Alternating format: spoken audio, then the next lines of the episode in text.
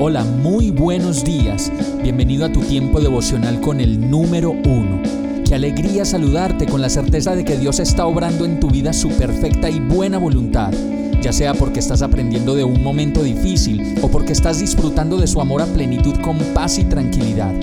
Llegó la hora de tomar tu Biblia, pues de seguro Dios te va a hablar, te va a reconfortar y lo mejor de todo, te va a dar las respuestas que estabas buscando. ¿Qué esperas? Vamos, súbete de una vez en este pequeño pero eterno vuelo devocional con destino al cielo. Y el mensaje de hoy se llama Alegría. Salmo 4.7 dice, Tú has hecho que mi corazón rebose de alegría alegría mayor que la que tienen los que disfrutan de trigo y vino en abundancia. En esta época de la vida, la mayoría de las personas piensan que la alegría completa está en el dinero, los bienes, la abundancia y finalmente puede pasar como la parábola del rico, en donde Dios simplemente le resuelve la ecuación, como lo presenta Lucas 12:20. Pero Dios le dijo, necio, esta misma noche te van a reclamar la vida, ¿y quién se quedará con lo que has acumulado? Así que la vida es hoy, no mañana. La alegría de vivir y de dar es hoy y no mañana. La sabiduría necesaria para discernir qué puedo hacer con todo lo que tengo la debemos pedir hoy, pues el mañana ya no nos permitirá decidir sobre lo que tenemos.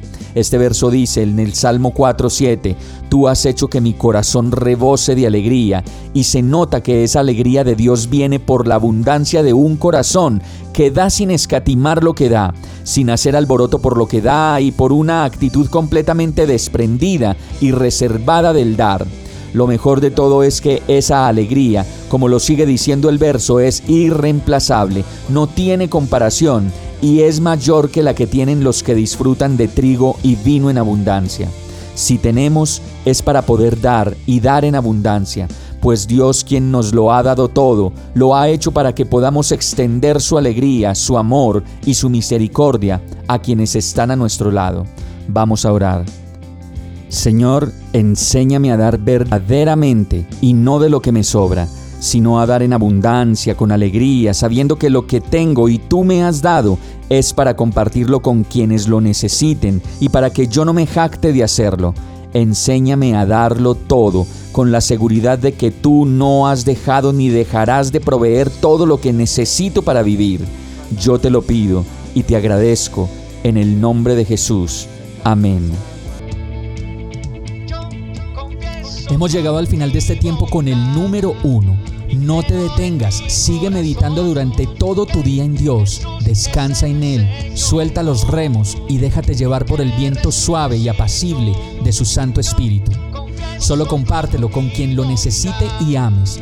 Hoy, de la mano de Dios, todo será un gran día.